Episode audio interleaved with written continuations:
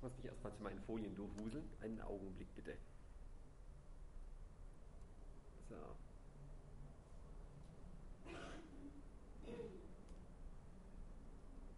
In Ordnung.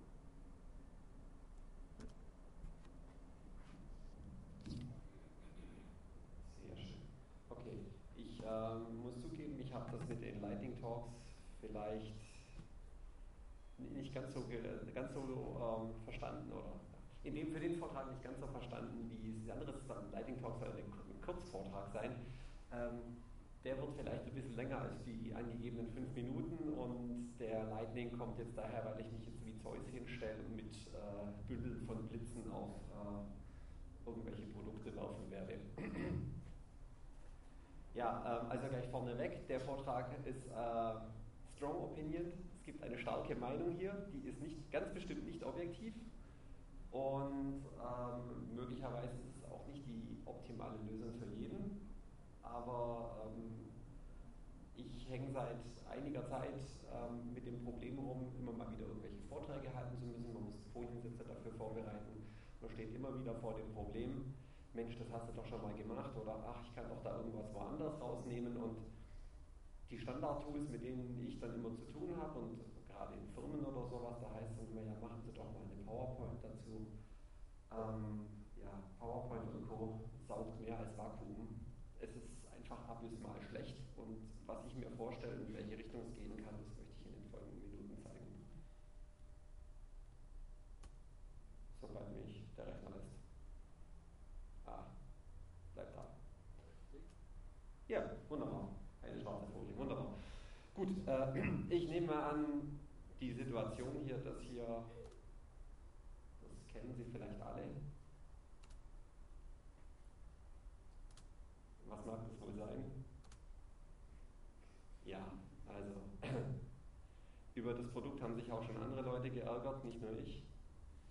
Also ein äh, recht populärer Mensch, der sich über Präsentationen Gedanken macht.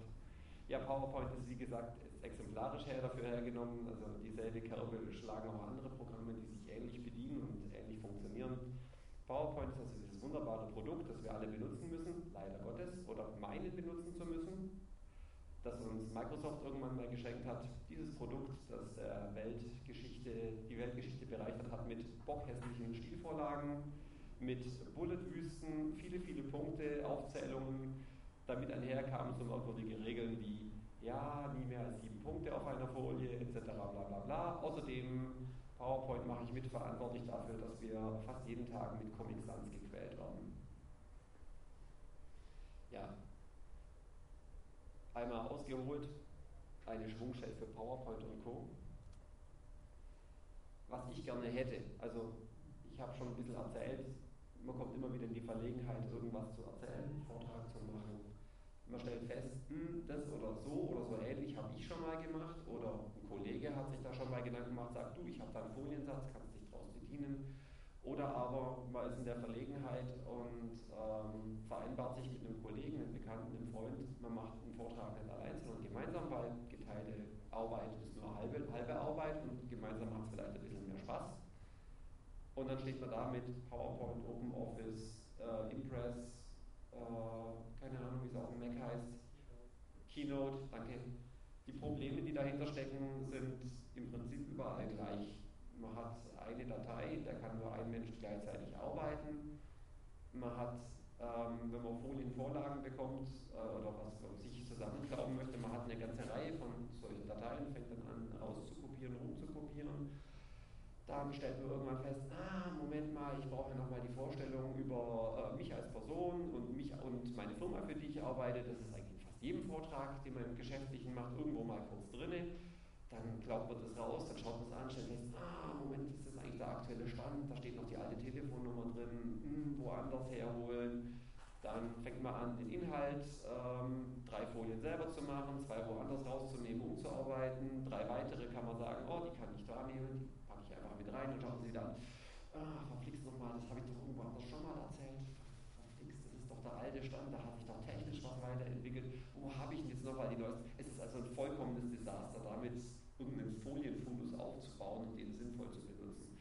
Wenn man das Ganze gemeinsam machen möchte, dann ähm, quadriert sich das Desaster noch weiter, weil jede dieser Standardprogramme, dahinter steckt einfach eine Datei.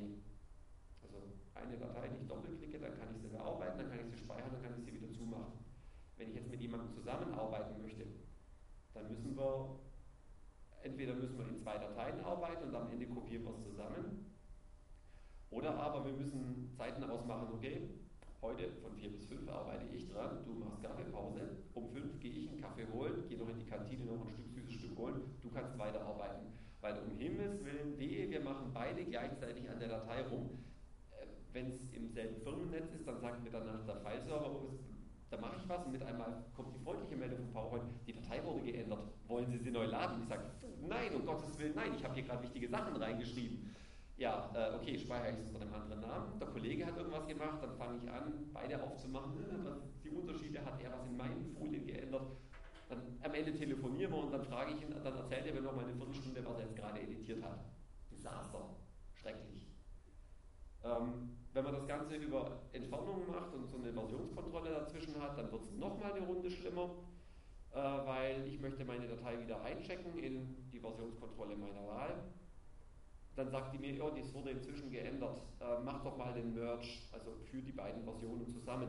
Das geht ganz super, wenn man Programmcode hat oder irgendwas, was der Mensch lesen und eine Chance hat, es zu verstehen. Das geht nicht mehr, wenn man einfach nur Dateien hat, Dateiformate hat, wie sie eben die ganz Großen allesamt benutzen. Ja, also was ich gerne möchte. Ich möchte, dass es trotz allem irgendwo noch schick aussieht am Ende. Ich möchte, dass das, was ich da zusammenschreibe, in irgendeiner Form akzeptabel benutzbar ist. Also ich möchte mich nicht allzu sehr verrenken, um da irgendwas auf die Beine zu stellen. Ich möchte am Ende, egal mit welchem Programm ich es mache, PDF ist leider immer noch so die, die Lingua Franca, das ist einfach das, was jeder verstehen kann, wo, wo es einfach am wenigsten Schwierigkeiten gibt, wenn ich den Foliensatz danach irgendwie konservieren möchte, um ihn jemandem weiterzugeben oder ins Netz zu legen oder in irgendein Archiv zu stellen, dass man in fünf Jahren nochmal nachschauen kann, ach, was war denn da? Ist, leider, ist momentan immer noch das Mittel der Wahl PDF. Also ich möchte danach das Ganze in einem PDF konservieren können. Ich möchte das Ganze eine Versionskontrolle haben. Ich möchte sehen, wie sich das Schritt für Schritt entwickelt, dass wenn ich feststelle, oh, ich habe da versehentlich eine Folie rausgelöscht oder ich habe was überschrieben, was ich nicht hätte tun sollen, dass ich da kontrolliert wieder zurückgehen kann. Ich will also eine Versionskontrolle, idealerweise mit Git machen.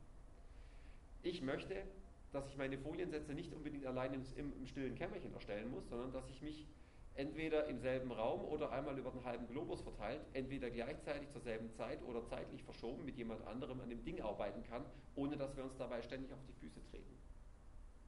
Und ich möchte mir einen Folienfundus aufbauen, an dem ich mich sinnvoll bedienen kann, ohne den Überblick zu verlieren, was ist jetzt die neueste Version und was ist veraltet, was habe ich überarbeitet und äh, was muss ich mir jetzt nochmal anschauen, wenn ich es dazu nehmen möchte. Das sind die Kriterien und mit den Gedanken habe ich mich auf den Weg gemacht, mal zu suchen und zu gucken, was es da gibt. Oh ja, gut, ich sehe schon, meine eigenen Folien kenne ich noch nicht auswendig. Das habe ich im Prinzip erzählt. Versionskontrolle, was ich haben möchte, es muss irgendwie sinnvoll funktionieren. Ich möchte nicht nur die Antwort haben, ist unterschiedlich, guck doch, wo du bleibst, sondern ich möchte, dass mir das, so eine Versionskontrolle in irgendeiner Form dabei behilflich sein kann. Das kann sie typischerweise nur, also wenn es entweder ein spezielles Tool dafür gibt, was da integriert ist, was die Dateiformate kennt, oder wenn das Ganze textbasiert ist und der Mensch es verstehen kann, was da steht. Weil dann kann ich mir einfach Texte vergleichen, kann ich mir anschauen, hm, die Zeilen sind geändert, hier ist eine da neu dazukommen, der Block kommt von da neu. Okay, das kann ich nachvollziehen, ich kann es lesen, ich kann es anschauen, kann das Ganze zusammenführen, prima. Das heißt, Kriterium, erstes Kriterium für mich ist irgendein textbasiertes Format, das menschenlesbar ist. Also menschenlesbar im Sinne von, ich kann es verstehen, nicht textbasiert im Sinne von, ja, aber OpenOffice und Microsoft machen doch innen drin XML. Das XML ist so kompliziert, dass es ja teilweise das Programm selber nicht mehr versteht. Ja, gemeinsames Erstellen von Foliensätzen. Voraussetzung dafür ist eine Versionskontrolle. Ich möchte aber weiterhin, dass es eben, also klar, ich habe jetzt, jetzt habe Voraussetzung, Textdokument. Jetzt möchte ich aber nicht, dass wenn ich am Anfang an der Einleitung arbeite und mein Compadre gerade die die Abschlussfolien irgendwie den letzten Schliff gibt, dass wir uns dabei trotzdem in die, ins Gehege kommen, weil wir einfach in derselben Datei arbeiten und die Versionskontrolle erstmal nörgelt und sagt, uh, ihr habt beide geändert, guck mal. Es ist zwar dann einfach, aber es ist einfach nur lästig. Also ich möchte in irgendeiner Form meine Foliensätze oder meine Folien organisieren können in Dateihäppchen, die dann sinnvoll zusammengeführt werden. Ja, das Recyceln, Rekombinieren von Folien kommt viel öfter vor, als man denkt. Ich habe ein paar Beispiele schon genannt. Ganz wichtig ist für mich diese Version, eben auch die, die, die Kontrolle der Historie, wann habe ich was überarbeitet und wenn ich und die Gewissheit zu haben, wenn ich mich jetzt an meinem Fundus bediene, dann habe ich in jedem Fall von der Folie, die ich rausziehe, die aktuellste Version. Also umkopieren ist die Pest. Sowas wie gruppieren, ich habe einzelne Folien, die habe ich mal zu sinnvollen Kapiteln zusammengeführt und solche Kapitel ergeben irgendwie einen Foliensatz. Das ist das, was ich haben möchte. Ja, PowerPoint und Konsorten, schicke Optik, wenn man sich Mühe gibt, bei manchen Programmen leichter, bei anderen schwieriger. Akzeptable Usability, ich weiß nicht, ich werde mit den Dingern alle nicht so richtig warm. Die tun eher das, was sie wollen, als was ich möchte. Äh, naja, es geht, okay. Exportmöglichkeit nach PDF, wenigstens das funktioniert, immerhin. Bei den meisten inzwischen auch aus, auch aus eigener Kraft, man braucht keinen extra Druckertreiber mehr dafür. Aber Versionskontrolle, kooperatives Erstellen, Recyceln, nee, nee, nee, never ever.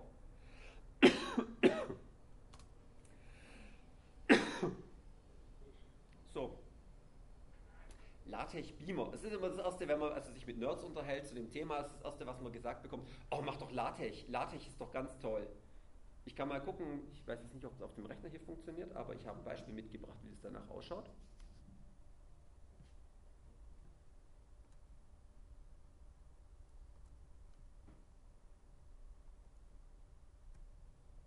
Ja, man sieht's. Okay, wie man an äh, Titel und Datum sieht. Been there, done that. Ich habe es schon probiert, steht mein Name drauf, steht ein zweiter Name drauf. Wir haben gemeinsam daran gearbeitet. Es hat im Prinzip funktioniert, aber dieses Layout hier drumherum mit dem äh, hübschen blauen Rahmen drumherum und sowas und tolle Sachen, die man anklicken kann, das ist halt eine Vorlage, die habe ich mir genommen und also ich habe vorher schon, also LaTeX, ich sag mal, hat vorsichtig gesagt einen etwas spröden Charme wenn man es schreiben muss. Ähm, ich habe LaTeX an der Uni und so gerne und häufig genommen und ich nehme es immer noch gerne für manche Anwendungsfälle. Aber Folien machen, nee, also ich, ich habe es probiert, aber ich bin gescheitert, irgendeine hübsche Stilvorlage zu machen. Also nach einem halben Nachmittag probieren habe ich es immerhin geschafft, den Chaosknoten als Logo da oben noch einzublenden und die Farben äh, dezent anzupassen. Aber äh, ja, das war, war ein echter Kraftakt. Ansonsten, was prima funktioniert damit, ist Absätze oder Bullet-Aufzählungen. Das Ding kann auch sowas wie so Mini-Animationen, in dem es ähm, Sachen da rein nach einblendet. Ich rutsche hier mal nach unten, genau, das schaut dann so aus, dass einfach mehrere Folien erzeugt werden. Einmal mit ähm, der, der, Bullet, die man sehen möchte, schon, schon sichtbar und die anderen so ein bisschen ausgegraut. Und dann kommt einfach eine weitere Folie, wo dann schon mehr sichtbar ist. Also so werden Animationen gemacht. Okay, aber schon so Sachen wie, ich rutsche nochmal etwas hektisch nach oben, sowas hier. Ich will ein paar Bilder irgendwie anordnen. Oh meine Güte, da bricht man sich mit LaTeX. Also da ist man entweder wirklich der, der Routine-Jockey, der das jeden Tag zwei Stunden macht, oder man bricht sich ganz gewaltig einen ab. Ich habe so mal einen Auszug von, also äh, das ist ein gültiges LaTeX-Dokument, was hier steht. Äh, ich nehme an, dass, also das ist ein Auszug aus dem, was wir gerade eben gesehen haben. Äh, vollkommen intuitiv einfach zu schreiben, wie man ganz deutlich erkennen kann. Ähm, genau das das Problem ist. Also genauso wie bei dem wie bei vielen anderen Sachen, man ist so ein bisschen auf Trial and Error angewiesen. Man nimmt sich was her, man probiert daran rum und dann will man es anzeigen. Mach mal. Ja, jetzt schreibe ich hier rum, tu da daran rum und bei LaTeX kompiliert dann je nach äh, Dinggröße halt eine Weile. Deswegen hat LaTeX auch schon Standardfunktionen drin, wie, naja, blende andere Kapitel aus, mach nur die einzelnen Folien oder so, die einzelnen Seiten oder so. Es gibt einen Grund, warum dem so ist, weil es dauert manchmal mitunter ganz grätzig lang und das, das nervt einfach, wenn man vorankommen möchte und sich eigentlich möglichst wenig mit irgendwas aufhalten möchte. Das ist nämlich, also genau an dem Punkt stößt man nämlich auf, also gibt es einen Interessenskonflikt. LaTeX versucht Also LaTeX ist dafür gemacht worden, um sich ums Layout zu kümmern. Der Benutzer soll Inhalt produzieren, LaTeX macht das Layout.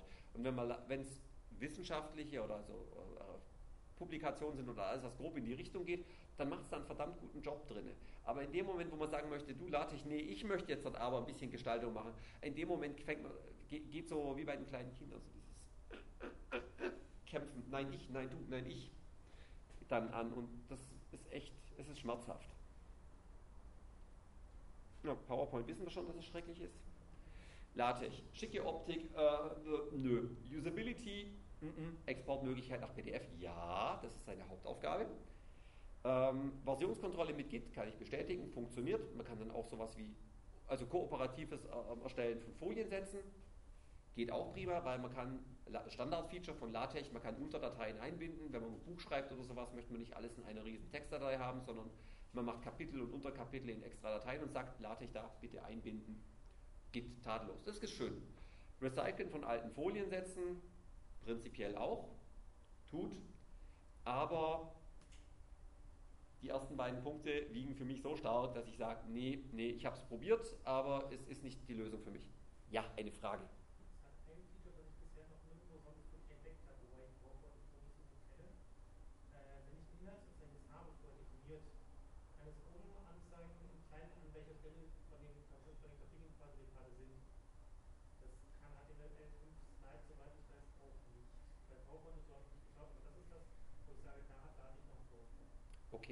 LaTeX weiß natürlich, kennt natürlich, hey, es ist ein Satzprogramm, kennt sowas wie Kapitel- und Unterkapitelstrukturen. Das ähm, kennt PowerPoint und die und Konsorten mh, mm, auch seines Wissens und meines Wissens nach nicht. Nein, bei HTML5 muss ich widersprechen. Das kann man ihm beibringen, weil HTML5 kann auch sowas wie, eine, wie ein, ähm, die HTML5-Slides können auch ein Inhaltsverzeichnis generieren. Und jetzt lehne ich mich mal so weit aus dem Fenster und sage, na dann wird es auch das aktuelle Kapitel, die Überschrift irgendwo oben einblenden können. Wie fancy das dann ist, okay, wahrscheinlich kann man das auch irgendwie dann nochmal verziert machen und nicht nur in Textform, das ist der Punkt, wo man dann sicherlich will, da muss man hacken, aber man muss es nur einmal machen und kann es dann anderen Leuten weitergeben. So, naja. Wir wollen präsentieren und ich habe ja schon gesagt, irgendwie die Optik ist für mich wichtig. Hä, wir können ja Prezi nehmen. Prezi allgemein, wer kennt, wer kennt Prezi von euch? Okay, ich mache gleich ein Beispiel, also ein Beispiel mit sowas ähnlichem wie Prezi. Prezi ist so ein äh, Ding, wo eben nicht mehr Folien sind, sondern dann fängt sich an, es ist ein Gesamtbild und dann fängt es an rein zu zoomen sich zu drehen und weiter zu rutschen. Schaut unheimlich elegant aus. Also, very cool, ja? Es macht sehr krank. Ja, je nachdem, wie man es einsetzt, kann das sehr cool aussehen. Das kann aber auch ein, also ja, das ist wie Animationen in PowerPoint. Es ist cool, dass man sie hat und manchmal wünscht man sich, wenn man nicht so einen Vortrag sieht, das gehört eigentlich abgeschafft, man müsste einen Führerschein machen, dass man es überhaupt das erste Mal anfassen darf. Ja, ähm, das kann ganz schlimm sein. Prezi hat zwei Nachteile für mich. Zum einen mal, wenn man es äh, ohne dem, ohne, wenn man das nutzt, also erstens mal, man kriegt es typischerweise nur übers Online, übers Netz. Das ist eine Webanwendung. Zum Erstellen brauche ich das Netz, zum Abspielen auch. Es geht mit Flash und Flash geht für mich schon mal gar nicht. Also Flash ist eine Technologie, die zum Sterben verurteilt ist. Das zuckt noch momentan. Das, äh, ich bin überzeugt davon, das verschwindet die nächsten fünf bis zehn Jahre, hoffentlich. Ähm, außerdem, wenn ich, äh, ähm, ich meine, das ist eine Firma, die hat es gebaut, es ist ihr gutes Recht, dafür Geld zu nehmen, aber ich finde es lästig, um Präsentationen zu machen, nochmal irgendwo Geld abzudrücken, wenn es auch andere Möglichkeiten gibt. wenn ich die kostenlos Version nehme, dann laufe ich für die Werbung, weil immer das Logo eingeblendet ist. Ähm, es gibt eine ganze Reihe Leute, die wohl genauso gedacht haben, gesagt haben, na, das können wir doch irgendwie nachbauen. Da gibt es zum Beispiel Grezi, das ist, ähm, äh, da programmiert man dann mit Groovy seine Präsentation kann die dann abspielen. Das läuft also mit Groovy und JavaFX, dann wird das Ganze gezeigt. Das heißt, wenn man seine Folien dann weitergeben möchte, dann gibt man jemandem eine Jar-Datei und sagt, jetzt installierst du erstmal Java, dann kannst du mein Programm ausführen und dann kannst du meine Folien angucken und sagen, what? Okay, vielleicht nicht. Dann äh, Jesse Inc. Äh, ist, was ich gefunden habe. Das ist leider, ähm, war eine coole Idee. Die haben genau so was versucht zu machen. Die haben das Programm Inkscape hergenommen. Das ist ein Zeichenprogramm und haben da dann noch Möglichkeiten dazu gegeben, so, da kannst du jetzt so die Animationsschritte noch reinmachen und dann spult es das, erzeugt es in diese in diese Datei noch JavaScript dazu, dass wenn man das im Browser anguckt, dann gibt es diese Animation und weitere Möglichkeiten. Dummerweise ist äh, unmaintained, gammelt seit, ich glaube, zwei oder drei Jahren vor sich hin, wird nicht mehr weiter gepflegt, ähm, ist von der Bedienung her krätzig. War eine gute Idee, aber ist leider nicht bis zu dem Punkt gekommen, wo man es wirklich hätte bedienen können. Dann gibt es Dizzy.js, das hat ähm, jemand vom Shackspace gebastelt. An sich ein cooler Start gewesen, aber in dem Moment, wo es jetzt so ein bisschen an das Polieren gegangen wäre oder sowas, waren wahrscheinlich andere Sachen spannender oder der Junge sitzt im Studium und hat gerade, muss an was ganz was anderes denken. Ja, und dann gibt es noch Impress.js, habe ich gefunden. Das funktioniert also auch im Webbrowser. Ich schreibe das so mit HTML und das ist dann eine, eine JavaScript-Bibliothek oder so ein Template, was ich mit reinnehme. Ähm, jetzt gucke ich mal, ob das geht, dann kann ich ein Demo dazu zeigen.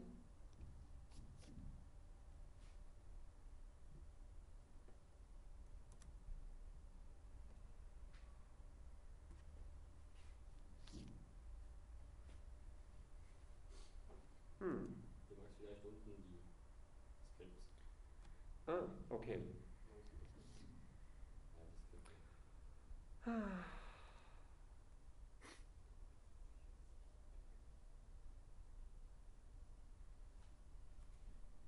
Alle mal weggucken. Ihr habt es jetzt nicht gesehen.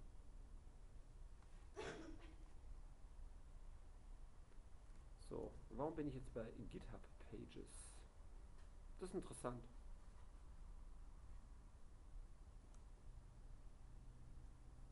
Diese Tastatur ist merkwürdig, darf ich das sagen?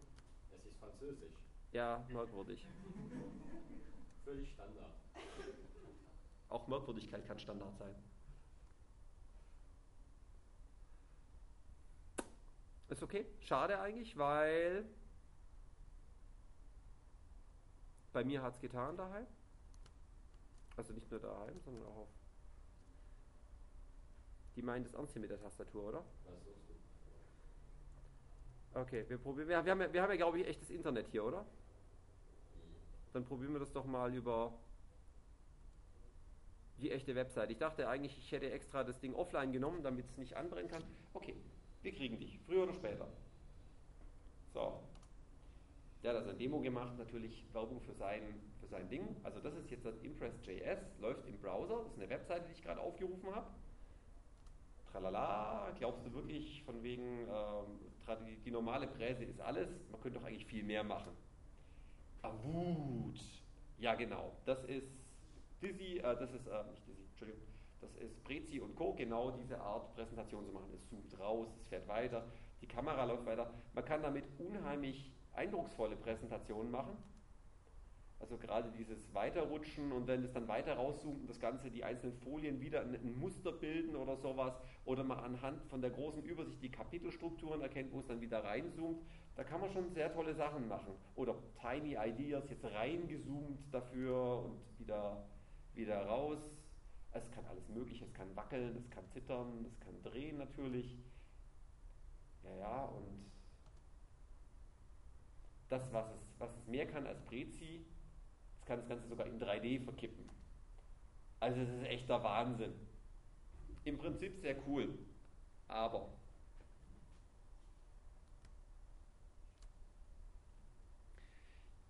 wenn man sich dann den, er sagt ja schon, use the source look, wenn man dann mal reinschaut, wie es innen ausschaut und wie es funktioniert, dann stellt man sehr schnell fest, das ist aber echt Arbeit. Also man kann coole Präsentationen mitmachen, sicherlich, aber ähm, das Erstellen, das ist, wenn man es schön machen möchte, das ist richtig, richtig Arbeit.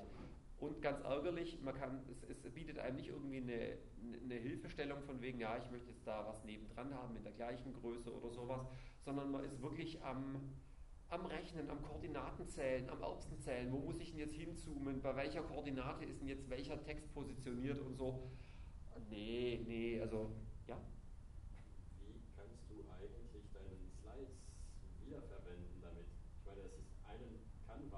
Genau, und die Wiederverwendbarkeit ist auch natürlich, also wäre sehr, sehr schwierig, weil es ist alles eben irgendwie schön angeordnet. Ja, also schaut cool aus. Usability ist grauenhaft. Nach PDF exportiert bekomme ich es nicht. Versionskontrolle geht. Kooperatives Erstellen, ne, so ein bisschen recyceln. Ne, ne, nein, das ist auch nicht meins. So, ja, dann habe ich weitergesucht. Jetzt gibt es da Reveal.js, wieder was, was browserbasiert ist. Die, ähm, und die machen jetzt ein bisschen, die machen ein bisschen weniger, aber es schaut trotzdem schick aus. Ich versuche mich nochmal in einer Demo. Mal gucken, ob es wieder explodiert. Also, Presentations made easy. Und naja, es flippt schon mal weiter. Das schaut fast genauso aus wie, äh, wie Keynote, auch vom Stil her und so. Man hat hier unten, kennt noch so einen Fortschrittsbalken, wie weit man jetzt schon ist. Und, oh, wow, wow, wow, ich kann nicht nur hin und her blättern, sondern ich habe die Möglichkeit, unter ein Kapitel sozusagen aufzuklappen. Ich kann ein Kapitel äh, in zwei Dimensionen anordnen. Ich kann nicht nach unten, nach unten blättern hier. So, komme ich wieder hoch, kann ich weiter tappen. Und äh, es hat so etwas wie eine Exposé-Ansicht hier. Also ich kann ESC drücken und dann bekomme ich meine Folien im Überblick hier. Kann hier also da schon mal weiter wandern. Wenn da also eine Frage kommt, kann ich hier durchtappern. Man merkt jetzt schon, das ist nicht Chromium mit der super JavaScript-Engine oder so. Sondern es braucht ein bisschen. Gehen wir wieder rein, dann geht es wieder schneller. Es kann innen drin kann es Markdown. Also HTML-Folien machen bedeutet, ich muss mal, also ich kann es im Browser anschauen, aber es bedeutet halt auf der anderen Seite auch, ich muss die Folien in irgendeiner Form in HTML schreiben. Das ist, hat so auf den Anfang auch ein bisschen einen spröden Charme, aber er ist längst nicht so spröde wie der von, von LaTeX. Und man hat den Vorteil, es gibt unheimlich coole Tools, die einem helfen, das Ganze dann schnell zurechtzuschuckeln. Also insbesondere Firebug, also was eigentlich für Webentwicklung da ist, funktioniert auch prima hier.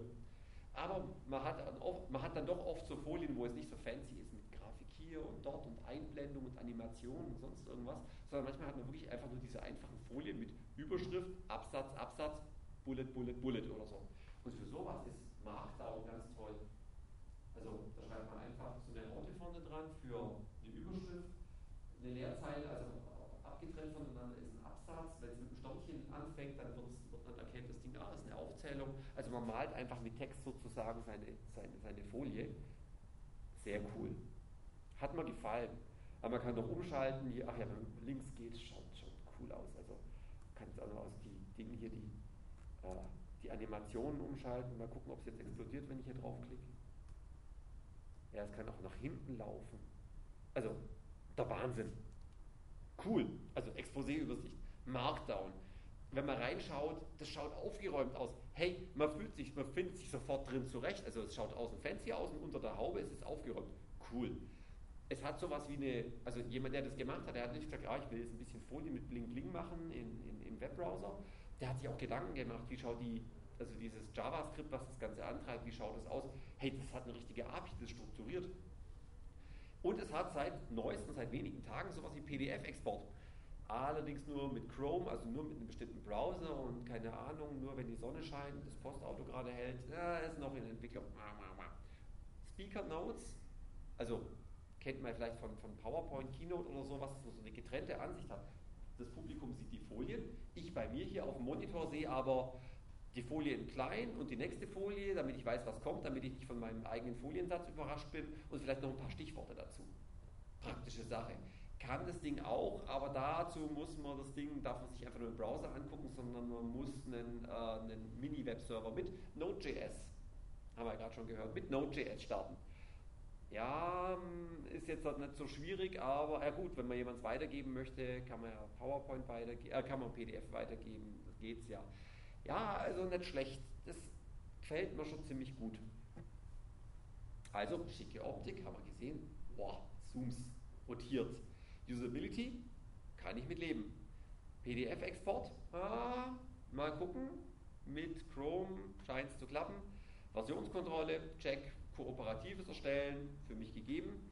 Recyceln, ah, ja, ähm, ja, so direkt noch nicht irgendwie. Da müsste müsst man es in einzelne Dateien rausziehen. Ja, ging vielleicht. Ja, ist aber nicht ganz schlecht. So, und dann gibt es noch das, womit wir jetzt die Folie hier gerade sehen.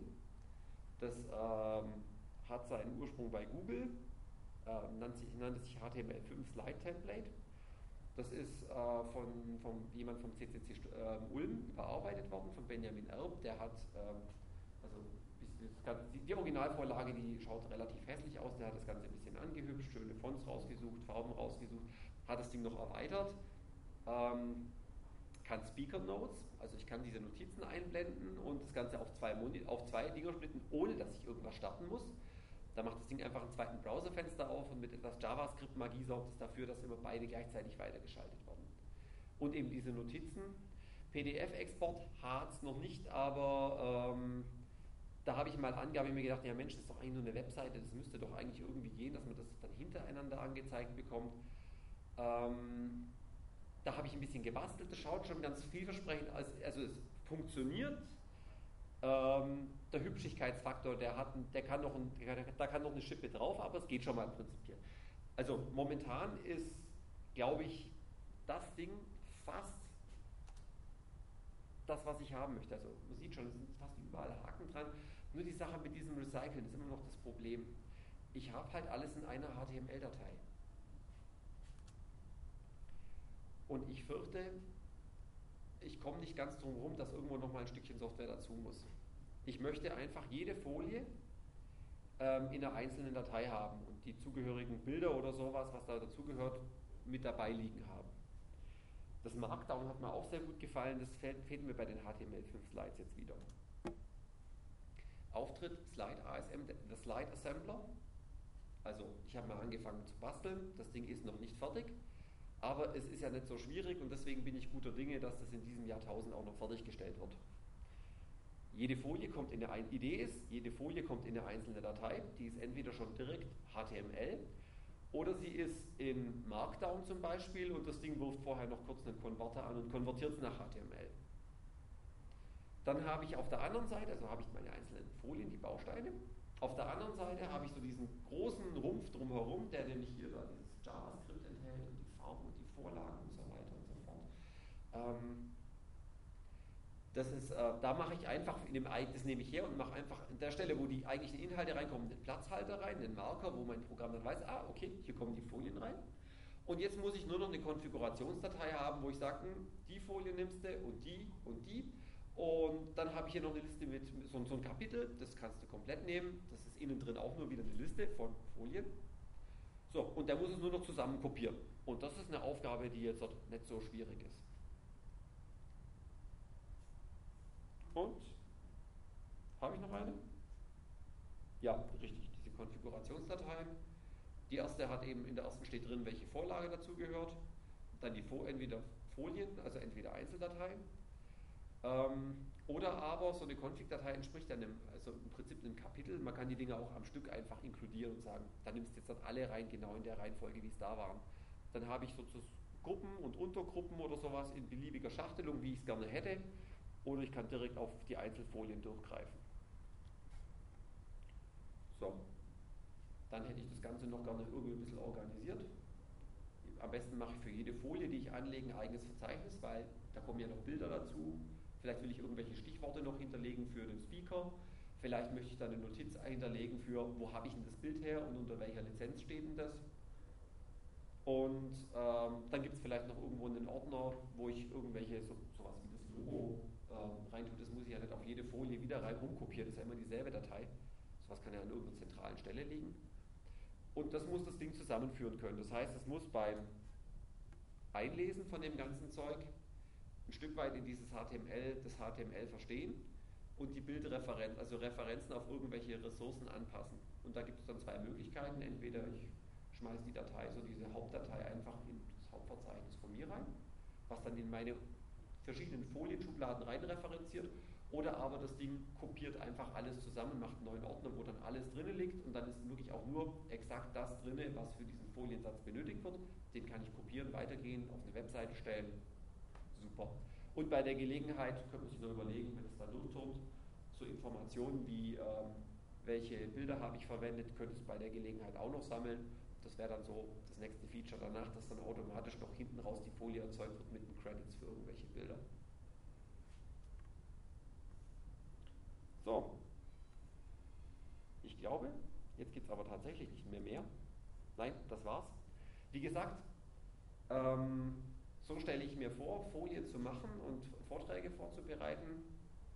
Ich finde das jetzt sortiert, das wie es hier ist, schon von der Optik her durchaus ansprechend. Das kleine Skriptlet, das ist eine Hürde, die man nehmen kann. Wer sich davon jetzt inspiriert fühlt und sagt, oh cool, ich hätte noch eine Idee oder oh cool, kann ich mitmachen oder oh cool, wann ist es fertig, wo kann ich es dann holen, wenn es mal fertig ist, der ist äh, herzlich eingeladen, sich in irgendeiner Form zu, zu melden, zu rühren oder im Falle des, oh cool, wann ist es denn fertig, einfach auf die GitHub-Seite zu gucken, wo es dann drauf liegt. Ja, ich hoffe, ähm, ihr könnt meine, meine Schmerzen mit Folienmachen ein bisschen nachvollziehen und findet es auch eine coole Lösung. Wer jetzt da sagt, oh ja, oder sagt, oh nee, ähm, bitte Meinungen jetzt. Ja, bitte. Skala. Ich will Skala machen. Tut mir leid, da bin ich dogmatisch. Warum Skala? Also, okay, die Frage war nach der Programmiersprache. Das ist, glaube ich, immer die erste religiöse Frage, die in Nerdkreisen gestellt wird. Man hat irgendein cooles Projekt und danach geht los mit, in was machst du es denn? Und dann heißt und dann sagt, man sagt, dann kommt ein Wort, also ein fast beliebiges Wort, und dann sagt die Hälfte im Raum, oh nö. Also in dem Fall Scala, weil Scala cool ist. Ja, okay, ich weiß, das ist ein schlechtes Argument, weil ich äh, mich mit Scala, weil ich einfach, ähm, ansonsten, weil ich irgendwelche Spiele im, im, im Geschäft ähm, habe ich momentan nicht die Chance, mich damit zu beschäftigen. Ich halte es aber für eine wichtige Technologie. Wenn man in irgendeiner Form mit der Java-Welt zu tun hat, dann halte ich das für eine sehr potente Sprache, die zukunftsträchtig ist. Also Scala ist zwar ähm, nicht Java, aber wenn es übersetzt wird, gibt es Jar-Dateien auch, die mit, mit Java-Programmen Haum, Haum, Haum und zusammenspielen und auch auf dieser Java Virtual Machine wird das Ganze dann ausgeführt.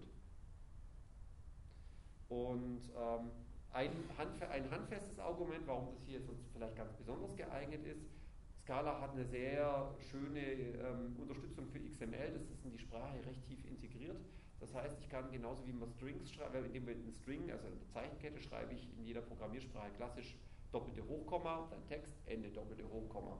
Und genauso kann ich in Scala direkt den Programmtext Variable gleich Spitze Klammer auf, XML-Tag, bla bla bla, XML-End-Tag. Kann ich direkt reinschreiben. Und das ist dann automatisch vom, von der Sprache, also nicht mehr ein String, nicht mehr eine Zeichenkette, sondern das ist von vornherein als ähm, XML, also die Struktur ist erkannt. Und wenn die Struktur auch nicht stimmt, also da irgendwas nicht korrekt ist mit schließendem Text oder sowas, dann nörgelt auch sofort die Sprache. Es ist also an der Stelle auch typsicher. Und deswegen denke ich, dass es sich dafür ganz besonders gut eignet.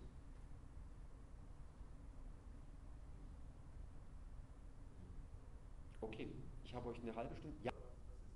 Ja, ganz genau. Also die Folien-Templates sind, ähm, sind, also es ist eine Webseite, dementsprechend sind die Folien-Templates oder sowas CSS was man da macht, also die Farben und die Abstände und die abgerundeten Ecken und sowas. Und ähm, also da kommt es jetzt tatsächlich darauf, also ob sowas für einen jetzt geeignet ist oder nicht, da kommt es jetzt tatsächlich darauf an, ähm, was man für eine, mit was, was für einen Anspruch man hat. Wenn man möchte, dass jeder Foliensatz anders, anders ausschaut, komplett anders, andere Farben, an Hintergrundbild, anderes Format, 1 zu 1, quadratisch oder was auch immer, dann wird es wahrscheinlich sehr, in der Tat sehr anstrengend, weil man dann an die, so ziemlich tief in die Interna von dem Ding greifen muss und entweder entwickelt man da sehr schnell Routine oder man geht sehr schnell frustriert auf. Wenn man aber, aber also mein Anwendungsgebiet ist, ich habe, ich kann mir jetzt spontan drei, vier Folien-Templates vorstellen, die ich so immer mal wieder habe. Ich habe ähm, hier für den Chaos Computer Club mache ich Vorträge und alles, was in dem Kontext läuft, entweder hier Vortragsreihe oder wenn man eingeladen wird. Da hat man ein Template, wie jetzt zum Beispiel dieses hier. Vielleicht macht man noch ein zweites, wo man einfach nur die Farben umstellt in dunkel. Farben umstellen geht sehr einfach. Ähm, dann mache ich vielleicht noch eins ähm, für die Firma. Da muss ich das vielleicht ein bisschen ans CI angleichen. Das heißt dann aber in erster Linie Farben anpassen. Das heißt Logo platzieren, das heißt Schriftart ändern. Kommt dann darauf an, was einem da noch für Vorgaben gemacht werden, wie streng da irgendwelche Corporate Identity Vorgaben sind. Das ist in der Tat dann einmal gefrickelt, aber das mache ich einmal. Und wenn ich da einmal fertig bin, dann ist gut. Um das zu frickeln, da muss ich jetzt noch nicht mal da, also, da, also Vorkenntnisse helfen, natürlich. Aber ich bin, bis, ich bin, jetzt, ich bin nicht der HTML- und CSS-Crack. Also ich bin da eigentlich eher auch als so, na, so knapp oberhalb von Dilettant unterwegs. Ich nehme dann halt den, den Firebug, also diese, dieses, diese Browser-Extension für Firefox, sage, ähm, da mach mal auf und dann bekomme ich, dann kann ich ein Element anklicken, dann zeigt er mir im, im, im HTML-Text, wo das gerade ist und er zeigt mir das CSS dazu an. Und wenn ich jetzt feststelle, ah, die Farbe, die Schrift, also was in der Schrift immer ist, das hätte ich jetzt aber gerne in grün und nicht in rot, dann klicke ich da drauf und dann sehe ich in der Anzeige von dem CSS, dann zeigt er mir an, in Datei sowieso, Zeile sowieso ist die Farbe festgelegt worden. Und dann kann ich in den Editor gehen und es geht dahin und ich muss das ganze Rest drumherum, naja, wie gesagt, Verständnis hilft, das erspart einem überraschende Effekte manchmal, aber so als ersten Wurf und in 90% der Fälle funktioniert es prima. Da gehe ich dahin, ändere die Farbe, sage den Browser nochmal neu laden und dann ist gut. Also ähm, für die schnelle Präsentation zwischendurch, wenn es schnell gehen muss, ich glaube, da, gilt für, da gilt für PowerPoint genauso für, für den Ansatz, Folien, die ganz schnell gemacht werden müssen, sind entweder zusammenkopiert, mein Einsatzgebiet, oder aber ich mache so Bullet, so Absatz- oder Bulletwüsten wie das hier. Das ist halt einfach Überschrift und Faktum, Faktum, Faktum. Also wenn es schnell gehen muss. Und das mache ich in PowerPoint genauso schnell wie hier im Texteditor mit Markdown. Und äh, wenn ich irgendwas Aufwendigeres hatte, ich hatte ja oh, keine Ahnung, auf Folie, Folie 2. Hm. Ja, die 2 ist die große 2. Genau, ich hatte ja sowas hier. Das hatte ja was mit Animationen drin. Sachen der Reihe nach aufdecken. Das ist einfach, das sagt man einen Block drumherum und sagt dem Ding, alle Elemente da drin nicht auf einmal anzeigen, sondern der Reihe nach. Das ist einfach. Und die Bilder platzieren, ja, in Ordnung. Da muss man ein bisschen mit CSS jonglieren. Aber auch da hilft einem wieder der Firebug. Also ich habe die Dinger mal so grob hingeklatscht und dann klicke ich sie im Firebug an und probiere an den CSS-Einstellungen so lange rum, bis es mir gefällt. Dann gucke ich da drauf, notiere die mir, schreibe sie im anderen im Editor rein, reload, gucken, ob es noch passt, tut, check. Also es ist, ich, ich sage mal, also so, so was Einfaches, es ist anders als mit PowerPoint, aber und wahrscheinlich auch, also der Vergleich ist am Anfang unfair, weil PowerPoint nutzt man seit zehn Jahren und das ist jetzt neu. Das ist gewöhnungsbedürftig, aber ich unterstelle mal, dass man da auf ähnliche Geschwindigkeiten kommt. Für kompliziertere Grafiken, also wenn man irgendwelche Schaubilder, Diagramme hat und sowas, das sieht man in Firmen dann ganz oft, dass also PowerPoint als Dokumentation, auch, äh, als, Dokumentationswerkzeug missbraucht wird. Das ist natürlich, das will man natürlich nicht mit HTML von Hand machen. Aber genau genommen will man das auch mit PowerPoint nicht machen, weil das ist das falsche Werkzeug. Beides ist dafür das falsche Werkzeug. Da nehme ich also zum Beispiel das vorhin erwähnte Inkscape her, ein Grafikprogramm, vektorbasiert, erzeugt SVG-Dateien, damit male ich meine Grafik. Und SVG kann ich direkt in HTML ne, oder in Browser ab einem gewissen Reifegrad direkt einbinden. Also ich brauche es nicht mal mehr nach JPEG oder sowas exportieren, wo es dann hässliche Treppchen gibt, sondern ich nehme einfach die Datei direkt rein.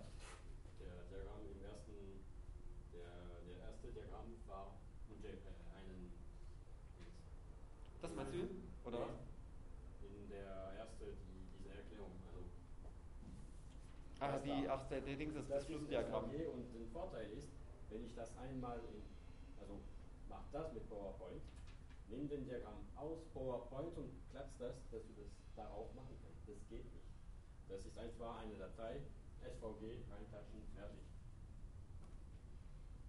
Großer Vorteil von dem Teil auch ist, du kannst die Corporate Identity so wechseln ja, Layoutwechsel funktioniert relativ problemlos, es sei denn, man hat an, äh, an, den, an den Verhältnissen, also an den, Ab, an den Abständen sehr viel geändert. Also die Überschrift sitzt natürlich an einer gewissen Stelle und ähm, äh, je nach Schriftart fließt der Text ein bisschen anders. Wenn man jetzt hier irgendwas, also was ganz radikal anderes hat, dann funktionieren Folien nicht einfach im einen Stil genauso wie im anderen.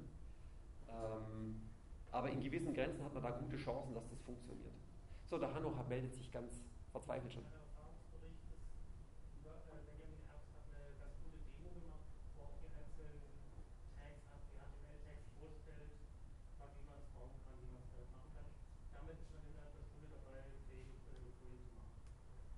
Hanno war Skeptiker diesbezüglich und ich habe ihn, hab ihn, mehr oder weniger dazu unter Zwang genötigt, es mal auszuprobieren und er, ist, er sitzt immer noch hier und springt mir gerade nicht mit dem nackten Hintern ins Gesicht.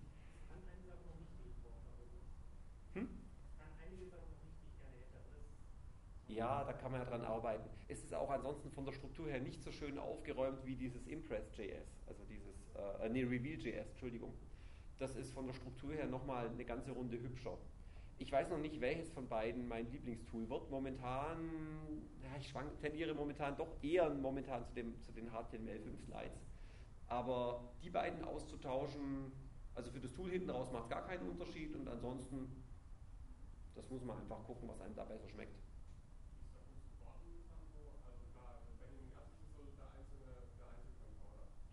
Ähm, der Benjamin hat es äh, von, von, von Google übernommen, also Google hat damit angefangen. Ähm, bei Google liegt das Projekt in deren äh, SVM-Repository, also bei Google Code gibt es eine Seite davon, da ist aber relativ Ruhe. Der Benjamin war mal ein halbes, dreiviertel Jahr sehr aktiv damit und hat eben gerade diese Erweiterungen noch gebastelt. Ähm, momentan hat er seine Doktorarbeit fertig geschrieben und ähm, wenn, ich mich, wenn ich richtig informiert, ich hoffe, er schlägt mich jetzt nicht, dass ich, wenn ich falsche Sachen erzähle. Ähm, da ist momentan bei ihm geht's gerade, also passiert gerade nicht viel weiteres, aber vielleicht ist, äh, kann auch einfach daran liegen, dass ihm die Features soweit passen und ähm, es keine irgendwelchen Browser-Inkompatibilitäten gab, wo man dann irgendwie nachziehen müsste, weil alles irgendwie standardkonform genug ist. Das ist natürlich eine der Gefahren, die man hat mit diesen, muss man, also auch der Nachteil diese, bei diesen HTML-Sachen. Die Browser-Kompatibilität war bei, Web, bei Webseiten und damit natürlich auch bei sowas, war immer ein Thema in den vergangenen Jahren. Man hat eine Seite gemacht, dann kommt ein neuer Internet Explorer und dann müssen alle Leute anfangen, hektisch ihre Seiten umzubauen, damit sie auf dem alten Internet Explorer genauso aussehen wie auf dem neuen. Ähm, mein Eindruck ist, das schwingt sich allmählich ein. Also die, die Schwankungen und die Ausreißer gegenüber dem Standard, die werden immer geringer. Also es wird, es wird besser. Deswegen, vor fünf Jahren hätte ich den Schritt nicht gemacht. Jetzt im Moment denke ich, vor allen Dingen zusammen mit der Möglichkeit, es nach, nach PDF zu exportieren, halte ich es für den gangbaren Schritt. Oder für, für ein Experiment, das man wagt, das ich, also zumindest ich für mich wagen kann.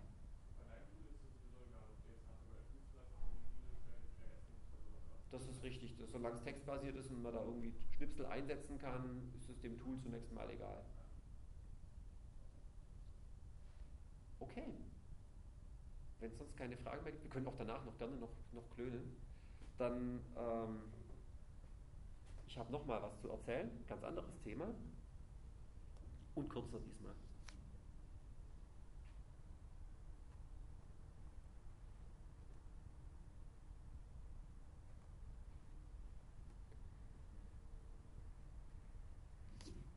Es geht nämlich hierum, um ein Projekt vom Chaos Computer Club, das, das sich da nennt Chaos macht Schule. Da bin ich ähm, ein Stück weit mit, ja, am Rande mit aktiv, engagiere mich damit. Ähm, und weil das noch, naja, der Bekanntheitsgrad jetzt durchaus noch ein bisschen steigen darf und weil wir auch gerne noch Leute, Leute dabei haben, die sich dafür auch begeistern lassen, dachte ich mir, ich ergreife die Gelegenheit und erzähle hier dazu zwei, drei Sätze. Ja, also ich habe schon im Untertitel drin schon das Kinder- und Jugendprojekt beim CCC. Worum geht es dabei? Also, das passiert regelmäßig auf unserer Kontaktmail-Adresse. So geht es anderen äh, Chaos-Treffs und Alpha-Kreisen auch. Da kommt irgendwann mal die Mail, so hm, könnt ihr uns nicht mehr von einem Lehrer, Elternteil, was auch immer, könnt ihr uns nicht mal besuchen. Unsere Schüler machen alle Facebook und denken sich null dabei alle benutzen sie Google, alle nehmen sie ihre Handys überall hin mit und schreiben jeden krummen äh, Abgasabgabe ähm, auf, auf Twitter oder, oder, oder, oder.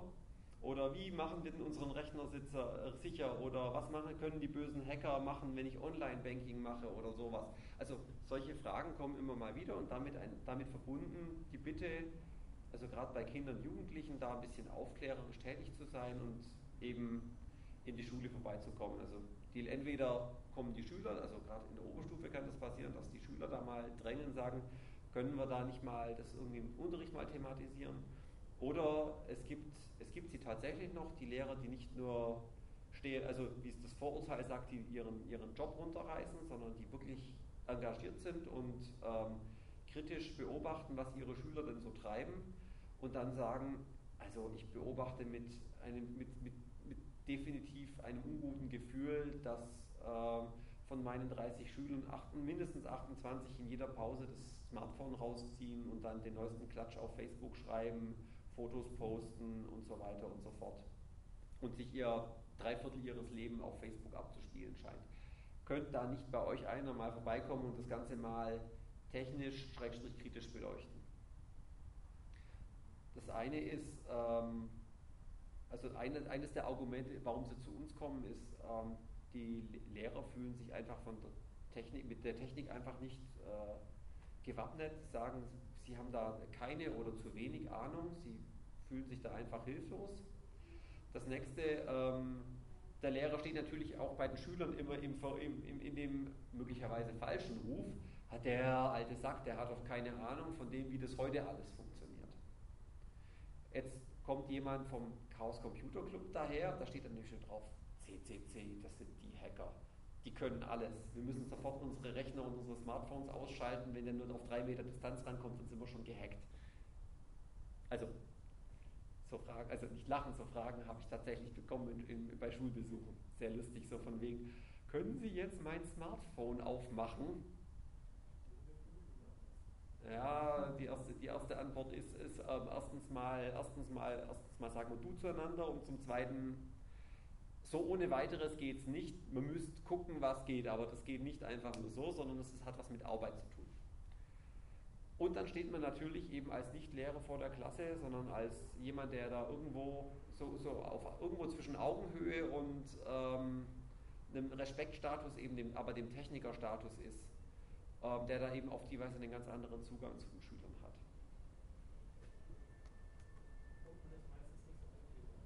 Wie bitte? Der Altersunterschied ist ähm, oft auch ein geringerer und wenn es der Altersunterschied nicht mehr ist, dann ist zumindest der gefühlte Altersunterschied ein anderer.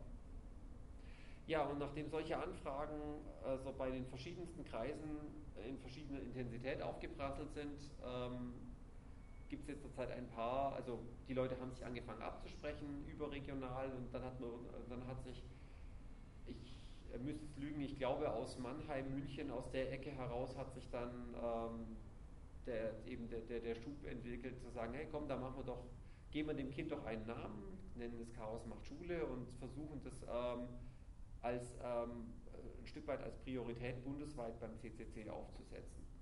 Das heißt, es ist eine Gruppierung innerhalb des CCC, eine Projektgruppe, die koordinieren Anf solche Anfragen, die reinkommen, weil oft schlagen die, die, Leute, die Lehrer googeln halt und nehmen den ersten Google-Treffer und nicht den regional nächsten Google-Treffer ähm, sondern fragen, keine Ahnung, das hatten wir also alle schon, die, keine Ahnung, in, äh, in, in Berlin bei der vermeintlichen Zentrale an, anfragen, ob jemand für Stuttgart irgendwie da sich auskennen könnte und wie das denn wäre, ja, ob da einer von Berlin herfahren könnte oder so. Und sagen die, Leute, äh, ist schwierig, aber fragt doch einfach mal die Stuttgarter. So in der Art. Also es werden einfach Anfragen koordiniert, da kommen dann auf der Mailingliste, die es da gibt, kommen dann eben so, die prasseln die Dinge auf, beziehungsweise werden weitergeleitet, wo dann jemand sagt, ist bei uns aufgeschlagen, wir haben niemanden zu dem Thema oder ist bei uns örtlich einfach nicht in Reichweite, kann jemand anderes. Es geht um Austausch von Erfahrungen und Materialien, weil vor Kindern, Jugendlichen präsentieren, das ist also, da machen zwei, zwei oder drei Jahre Altersunterschied machen da, machen da alles aus wie man an die Kinder rankommt, mit was, inwiefern, wie, wie tief man mit der Technik gehen kann, äh, wie man sie anspricht und so weiter und so fort, was man an die ranbringen kann. Ähm, Materialien natürlich, sind wir wieder beim vorigen Foliensätze, recyceln, ist es tatsächlich eine ziemliche Arbeit, wenn man so einen Vortrag bei Null anfängt, der soll irgendwie hübsch ausschauen und irgendwie den, den Punkt gut rüberbringen. Da ist man sehr froh, wenn man da nicht bei Null anfängt mit, einer mit Recherche, sondern wenn man da auf irgendwas aufsetzen kann. Und dann ging es auch darum, natürlich ein Stück weit gemeinsame Ziele zu definieren. Daraus erwachsen ist dann eben auch irgendwann mal die Erkenntnis, so wir können zwar jetzt, äh, jeder von uns kann eine Handvoll Schulbesuche machen, aber es gibt einfach bedeutend mehr Schulen, als wir Mitglieder sind.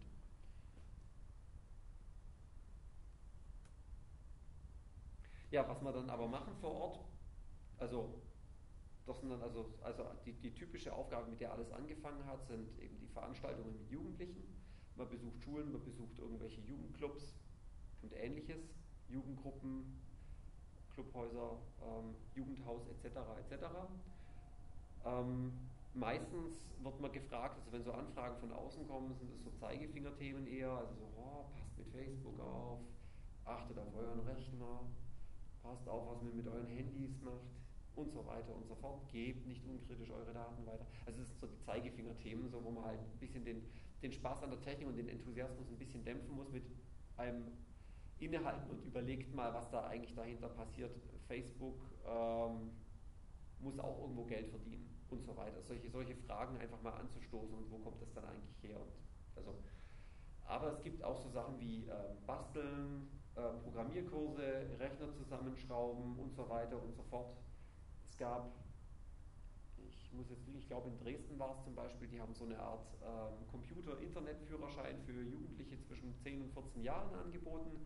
Die haben Rechnerspenden, also die haben alte Hardware bei, bei Firmen eingesammelt, die dort rausgeschmissen worden wäre, haben die mal haben die grob getestet, dass sie funktioniert, haben die auseinandergenommen und haben dann so, eine, so, eine, so, eine, so einen Kurs hergenommen mit einer Hand mit einem Dutzend Kinder die dann peu à peu den Rechner zusammengebaut, selbst zusammengebaut haben, gewusst haben, wie funktioniert er, wie wird er zusammengesteckt, wenn was kaputt ist, wie repariere ich ihn, haben dann gemeinsam Betriebssystem draufgespielt, äh, dieses Edubuntu, also diese ähm, äh, Version von, von diesem Ubuntu Linux, äh, was speziell für den Schulbereich ähm, gemacht, also wo besonders Lernprogramm, besonderer Fokus auf Lernprogramme gelegt wird und so, haben das installiert, haben denen ein bisschen erklärt, wie installiert man Linux, wie funktioniert das, wie, aber dann auch die Anwendungsprogramme und so.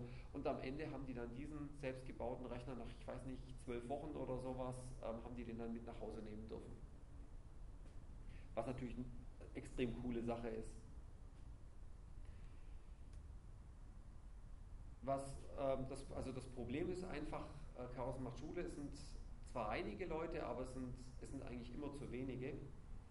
Das heißt, wenn man, auch der Punkt jetzt zurück mit gemeinsame Ziele definieren, wenn man, wenn man sagt, der, der CCC hat irgendwie eine Message oder eine Meinung, die er, also ein Statement, das er zu einem bestimmten Thema aus dem Bereich, also gerade Umgang mit sozialen Netzen oder ähm, Etablierung, Benutzung der Rechner im Unterricht oder ähm, pro das Für und Wider von äh, irgendwelchen, irgendwelcher Filtersoftware in Schulnetzen. Ähm, wenn man das irgendwie, ähm, irgendwie verbreiten möchte, dann reicht es nicht mehr, wenn man selber da von Schule zu Schule tingelt, sondern dann muss man gucken, dass man sich in irgendeiner Form an Multiplikatoren wendet. Das ähm, haben wir auch schon gemacht, dass also zum Beispiel bei ähm, irgendwelchen Lehrerverbänden, Schulämtern, Lehrerkonferenzen, Lehrerweiterbildungen eingeladen war, um dort was zu erzählen. Die nehmen das natürlich wiederum auf und arbeiten das dann hoffentlich in, irgendwie in den Unterricht mit ein. Besuche bei Eltern, irgendwelche ähm, Elternabende oder sowas, das fällt auch in die Richtung. Dann ähm, gibt es ein, ein Vorhaben, was also recht jung ist noch, so dieses Nerds briefen Nerds. Also ich habe den ebenfalls Computerbegeisterten, der sich aber jetzt für für Kinder, Jugendliche irgendwie nicht interessiert oder zwar interessiert, aber überhaupt nicht weiß, wie er da vorgehen soll, dass man sich so Leute mit ranzieht. Mannheim hat ein sehr, sehr cooles Projekt, die Medien-Scouts, die, sind also die, die, haben also an den Schulen, also die haben sich Schüler von Schulen hergeno von, hergenommen und haben die hergenommen und entsprechend gebrieft, also auf der einen Seite erstmal das Zeug gezeigt und denen dann ähm, Material an die Hand gegeben, mit denen sie in der Schule ihren Klassenkameraden Infos weitergeben können ähm, und eine, eine, Sache, die jetzt also recht neu am Laufen ist, das ist die Vorbereitung von Lehrmaterial, dass man wirklich Unterrichtsmappen hat zum Thema, wie funktioniert Verschlüsselung im Browser, wie browse ich sicher. Das ist eine, eine Mappe, da steht dann die, die Übersicht drin für den Lehrer, worum geht es, was ist das Ziel. Da ist äh, didaktisch aufgebaut, erstens, zweitens, drittens, das, kann, das sollte, so kann man es der Reihe nach machen. Und dann auch Materialien dazu zum Austeilen, gemeinsam lesen, erzählen, irgendwelche kooperativen Spiele oder sowas, wo die Schüler Einzelaufgaben erarbeiten können, nachher stellen sie sich gegenseitig vor und so weiter und so fort. Da haben wir in der Runde haben wir ein paar Lehrer oder werdende Lehrer, das ist sehr hilfreich, die da ein bisschen aus dem didaktischen Bereich ein bisschen erzählen, was es denn da für Methodiken gibt. Ja, das ist, was Chaos macht Schule macht und wie schon gesagt, es macht Spaß. Es sind nur wenige Leute, noch zu wenige Leute. Wer also da in irgendeiner Form Lust hat, CCC-Mitglied, ja oder nein, vollkommen egal, wer da Spaß hat, mit vorbereiten, ähm, sich in, oder sagt, ich bin in dem Thema fit, wenn da eine Anfrage kommt von der Schule, da kann ich auch mal hingehen. Weitere Infos auf der Webseite ccc.de-schule, da sind so einmal so die, das, was ich jetzt in Kurzform erzählt habe, etwas länger ausführlicher in Textform zu lesen. Wer jetzt sagt, oh, konkrete Anfrage, ich habe Kinder daheim oder die Nachbarsbuben, da sollte man sowas in der Klasse mal machen ähm, oder das in irgendeiner Form weitergeben möchte oder eben auch selber aktiv werden möchte, die Mailingliste, über die das alles läuft, ist. Da kann man sich entweder dran wenden, indem man hinschreibt, oder man kann darum bitten, dass man auf den Verteiler mit aufgenommen möchte, wenn man mitmachen möchte. Okay, das war es in aller Kürze. Vielen Dank fürs Zuhören.